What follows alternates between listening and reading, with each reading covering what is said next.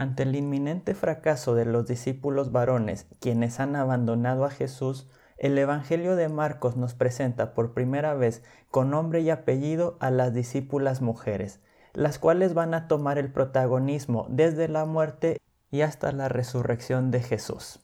Yo soy Alexei Rodríguez y este es el podcast de Teologando Ando.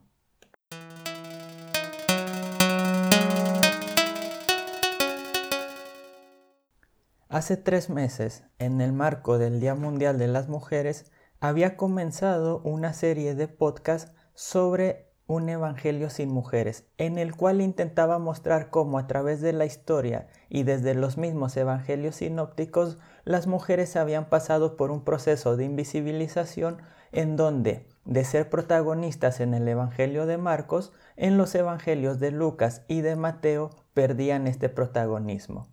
Esta serie había quedado incompleta hasta el día de hoy, donde estudiaremos las últimas dos discípulas de Jesús, o grupos de discípulas, mejor dicho. Si eres nuevo en este podcast, te invito a que busques los otros dos episodios a partir del 28 de marzo, donde vas a poder ver cuáles son los presupuestos que estamos viendo al estudiar estos pasajes. El día de hoy Vamos a estudiar dos pasajes. En el primero haremos lo mismo de la comparación sinóptica y en el segundo, el cual es mi favorito, estudiaremos cómo ya desde el Evangelio de Marcos se nos empieza a decir cómo se va dando este proceso de, de invisibilización y de silenciamiento de las discípulas.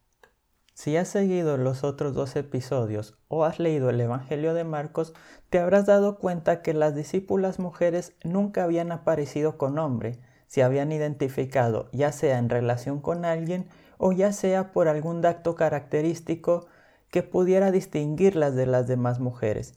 En esta ocasión, por primera vez, Marcos va a dar los nombres de algunas de ellas. Esto lo hace en un marco peligroso o en un marco donde los discípulos varones han terminado de abandonar a Jesús y justamente después del último gran abandono que es la negación de Pedro durante el juicio de Jesús.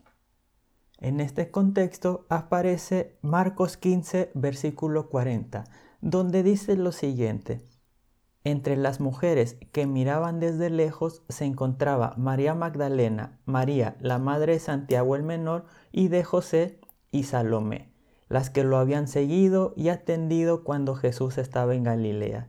Además había otras muchas mujeres que habían subido con él a Jerusalén. Lo que vemos a través de la negación de Pedro de Jesús es el miedo que tenían los discípulos al ser encarcelados y juzgados juntos con su maestro. Sin embargo, en este pasaje vemos que las mujeres seguían siendo fieles a él.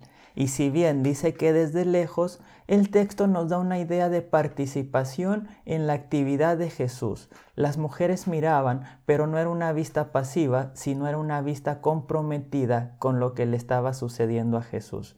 Pero vamos a ver cómo los evangelios de Mateo y de Lucas si bien siguen muy de cerca este pasaje, cambian un poco lo que afecta en el significado del mismo. Primeramente vamos a leer el texto de Mateo que se encuentra en el capítulo 27, versículo 55. Dice así, Muchas mujeres que habían seguido a Jesús desde Galilea para servirlo estaban allí mirando desde lejos. Entre ellas estaba María Magdalena, María la madre de Santiago y de José y la madre de los hijos de Zebedeo. En primera instancia, una lectura superficial nos parecería que los textos son prácticamente iguales y que no hay ninguna diferencia significativa en el significado de ellos. Sin embargo, cuando vemos en el Evangelio de Marcos, las mujeres son identificadas de dos maneras. Dice en el versículo 41, las que lo habían seguido y atendido cuando Jesús estaba en Galilea.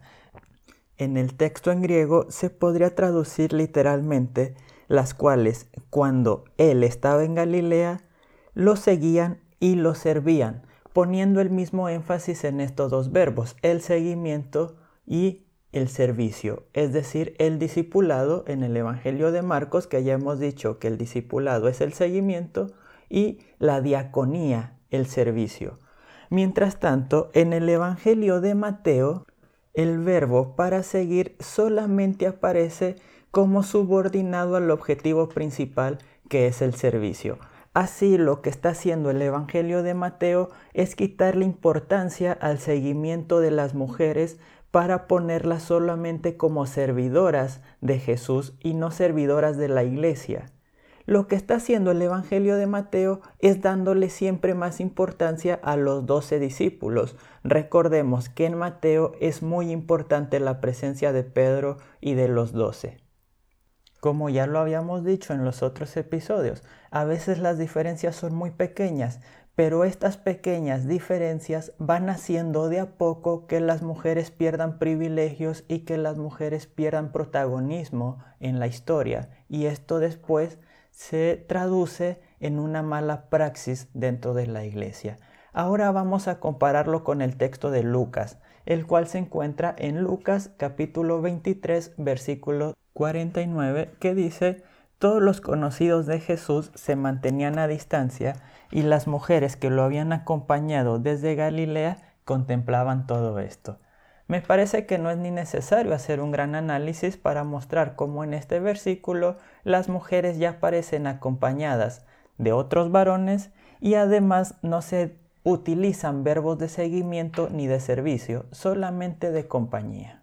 Esto no es necesariamente malo si se toma en cuenta que uno de los principios del discipulado de Jesús, los objetivos era que estuvieran con él.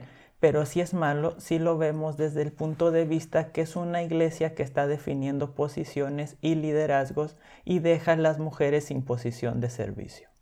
Así de nuevo, esta comparación de los evangelios nos muestra cómo el evangelio de Marcos le da mucha más importancia a la participación en el seguimiento y en el servicio de las mujeres, mientras que Lucas y Mateo, que siguen el texto de Marcos, intentan dejarlas por lo menos un poco menos protagonista que lo que lo hace Marcos. Ahora veamos uno de mis pasajes favoritos de la Biblia y el cual confieso puede ser una de las razones por las que me tardé tanto en hacer este tercer episodio, ya que es muy difícil de entender y es muy difícil de explicar cómo funciona esto en el sentido de la lectura feminista del mismo texto. Me estoy refiriendo al pasaje de Marcos 16 del 1 al 8, el cual es el final original del Evangelio de Marcos. Si no estás familiarizado con la crítica textual, te recomiendo que vayas a mi blog a buscar herramientas alexirodríguez.com. Dando esto por sentado, vamos a leer el pasaje, el cual para ser el final de un evangelio es bastante enigmático. Dice así, cuando pasó el sábado, María Magdalena, María, la madre de Santiago y Salomé compraron perfumes para ir a ungir el cuerpo de Jesús. El primer día de la semana, muy temprano, apenas salió el sol, fueron al sepulcro y se preguntaban, ¿quién nos quitará la piedra en la entrada del sepulcro? Pero al fijarse, se dieron cuenta de que la piedra ya había sido retirada y eso que era muy grande. Al entrar al sepulcro, vieron a un joven vestido con una túnica blanca sentado a la derecha. Como ellas se asustaron, él les dijo, no se asusten, aquel al que buscan, Jesús, el de Nazaret, el crucificado, resucitó y no está aquí. Miren el lugar donde lo habían puesto. Vayan ahora a decir a sus discípulos y a Pedro, él irá delante de ustedes a Galilea y allí lo verán tal como él les dijo. Ellas, saliendo, huyeron del sepulcro asustadas y desconcertadas, y de tanto miedo que tenían, no dijeron nada a nadie.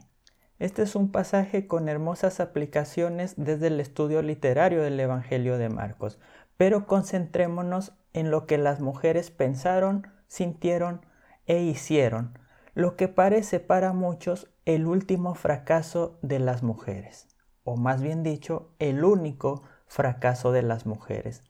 Esto ha sido difícil de explicar en un evangelio donde las mujeres han estado apareciendo como protagonistas y como discípulas ideal de Jesucristo. Entonces, ¿por qué justamente al final del evangelio nos las presentan como asustadas y huyendo y desobedeciendo una orden? En este caso, voy a seguir mucho un estudio de Victoria Phillips, quien es profesora del Instituto Wesleyano de Virginia Occidental. Ella tiene un artículo llamado El error de las mujeres que siguieron a Jesús en el Evangelio de Marcos en un libro bastante interesante que recopila ciertos artículos de mujeres estudiosas del feminismo dentro de la literatura bíblica que se llama Una compañera para Marcos. Victoria Phillips en este pasaje nos invita, más que justificar el error de las mujeres, a explicarlo y a preguntarnos cómo se manifiestan aquí las dinámicas que silencian a las mujeres y que se van a manifestar más claramente en los otros evangelios. Para eso, y siguiendo otros autores, nos invita primero a ver el Evangelio desde un punto de vista narrativo y sobre todo este pasaje, cómo el narrador se mete en el interior de las mujeres para mostrarnos bien fuertemente sus sentimientos, en el versículo 3 nos la presenta dudando. ¿Quién nos quitará la piedra en la entrada del sepulcro? En el versículo 5 nos las presenta asustadas y en el versículo 8 nos las presenta asustadas, literalmente temblando de miedo y desconcertadas. ¿Por qué el narrador entra tanto en los sentimientos de las mujeres?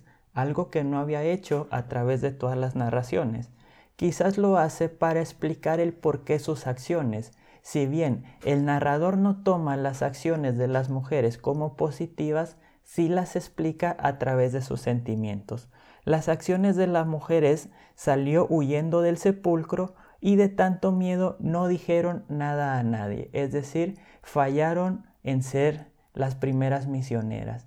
Pero realmente fue este un fallo y si lo fue, ¿a qué se debió que haya sido? Al contrario de otras teólogas feministas, Victoria Phillips no esconde el fallo de las mujeres y de hecho se dice decepcionada de que éstas no hayan comunicado por lo menos a otras mujeres esta noticia, pero lo va a explicar como un fallo de la naturaleza humana, lo natural de tener miedo y lo natural de no decir algo dentro de una sociedad o de un grupo donde están acostumbradas a ser silenciadas. Aunque la mayoría de autores han presupuesto que las mujeres van al sepulcro para ungir a Jesús como si ungía a un muerto, ciertos autores han demostrado o han intentado demostrar que no era así, sino que estas mujeres realmente creyeron el mensaje de Jesús y que la unción que iban a hacer en el sepulcro es la unción que tiene que ver con la unción del Mesías, el ungido. Jesús en el Evangelio de Marcos varias veces anunció públicamente que iba a morir y que iba a resucitar al tercer día. Podemos suponer entonces que estas mujeres lo habían escuchado y lo habían creído. Sin embargo, solamente una vez en Marcos 14, 28 les dice a sus discípulos en dónde los va a ver y en esta ocasión solamente aparecen los doce discípulos presentes. Son los únicos que escuchan, vayan a Galilea y allí me van a encontrar. Así pues, tenemos a unas mujeres que escucharon que Jesús iba a resucitar, pero no escucharon cómo se iban a encontrar con Él después de que éste resucitara. Así que hacen lo primero que está a su alcance, ir a donde está el sepulcro. Cuando llegan al sepulcro se dan cuenta que Jesús no está ahí. ¿Y quién lo recibe? Dice el texto, después mejorado por Mateo y por Lucas, con imágenes más de ángeles, pero el texto de Marcos solamente dice que estaba un joven vestido de blanco. ¿Quién era este joven? No lo sabemos, pero probablemente no es un ángel y si fue un ángel, las discípulas no lo entendieron así, sino como un simple discípulo más de Jesucristo. Este joven, aparentemente desconocido para las mujeres, les da una orden primero, no se asusten, les menciona lo que ellas han ido a hacer, han buscado a Jesús el Nazaret y les dice lo que tienen que hacer ahora. Vayan y hablen con los discípulos y con Pedro y díganle que Él va a ir delante de ustedes a Galilea como ya se los ha dicho. Sin embargo, a las mujeres no se los había dicho. Por lo tanto, lo que Victoria Phillips va a proponer es que para estas mujeres el hecho de que Jesús no se apareciera en el sepulcro, sino que en un lugar nuevo en Galilea, y solamente los doce discípulos varones lo supieran, pudieron sentirlo como un abandono del propio Jesús hacia ellas. esta falla no se puede considerar una desobediencia a Jesús, sino es una desobediencia a un joven de quien ni siquiera sabían quién era, así que no sabían si podían creerle y si creerle, por qué creerle y por qué pensar que los discípulos y que Jesús mismo quería que ellas lo siguieran a él a Galilea. ¿Hay un fallo de fe? Sí, pero se debe esto principalmente a que los discípulos no habían dado la noticia que ellos habían escuchado de Jesús. Probablemente los discípulos varones no lo habían creído y por lo tanto no lo comunicaron que Jesús los iba a ver en Galilea. Las mujeres así se sienten excluidas de este grupo que parece ser más íntimo de Jesús y que en la comunidad marcana ya estaba tomando un protagonismo muy grande, el protagonismo de los doce que vamos a ver fuertemente en la comunidad cristiana primitiva. Por lo tanto, al leer este pasaje no nos tenemos que preguntar tanto sobre la falla de las mujeres, sino sobre las dinámicas que las silencian a través de esta historia y a través de toda la historia. Y en este pasaje se nos habla principalmente del miedo el miedo de no pertenecer al grupo, el miedo de ser abandonadas, el miedo de ser traicionadas por aquel a quien más han amado, el miedo de ser burladas por sus palabras, el miedo a no ser escuchadas y el miedo a no ser incluidas en las tomas de decisiones y a no ser incluida en las cosas importantes. Estos mismos miedos son los miedos que han callado a las mujeres a través de la historia. Muchas veces alguien se pregunta, ¿por qué no hizo la denuncia? Por miedo, porque no iba a ser escuchada. Esta historia del Evangelio de Marcos nos muestra cómo la dinámica de las sociedades heteropatriarcales entran incluso en la iglesia y hacen que las mujeres se callen ante situaciones de abusos de poder en todas sus formas. ¿Cuántas veces hemos visto a alguien que ha sido abusada, incluso por algún líder de la iglesia, que no ha hecho una denuncia por miedo a no ser escuchada o más bien a no ser creída. Esto, que pareciera que solo pasa en la sociedad secular, pasa y pasa mucho más en la iglesia. Alguna vez alguien comentó, situaciones de abuso están pasando en tu iglesia si no te has enterado, es que no te tienen la suficiente confianza para contarte. Nuestra finalidad como Iglesia de Jesucristo debe ser promover un ambiente donde cada uno tiene la libertad de hablar, de denunciar, sabiendo que va a ser escuchado y va a ser creído. Muchas gracias por escuchar este último episodio de Un Evangelio sin Mujeres. Espero que les haya sido de bendición y pronto va a haber nuevos temas más interesantes y también me gustaría que ustedes propongan algunos temas, algunos pasajes que quieran que estudiemos exegéticamente y lo pueden hacer a través de mis redes sociales Teologando Ando en Instagram o en Facebook o a través de mi blog alexirodriguez.com. Muchas gracias por todo, bendiciones.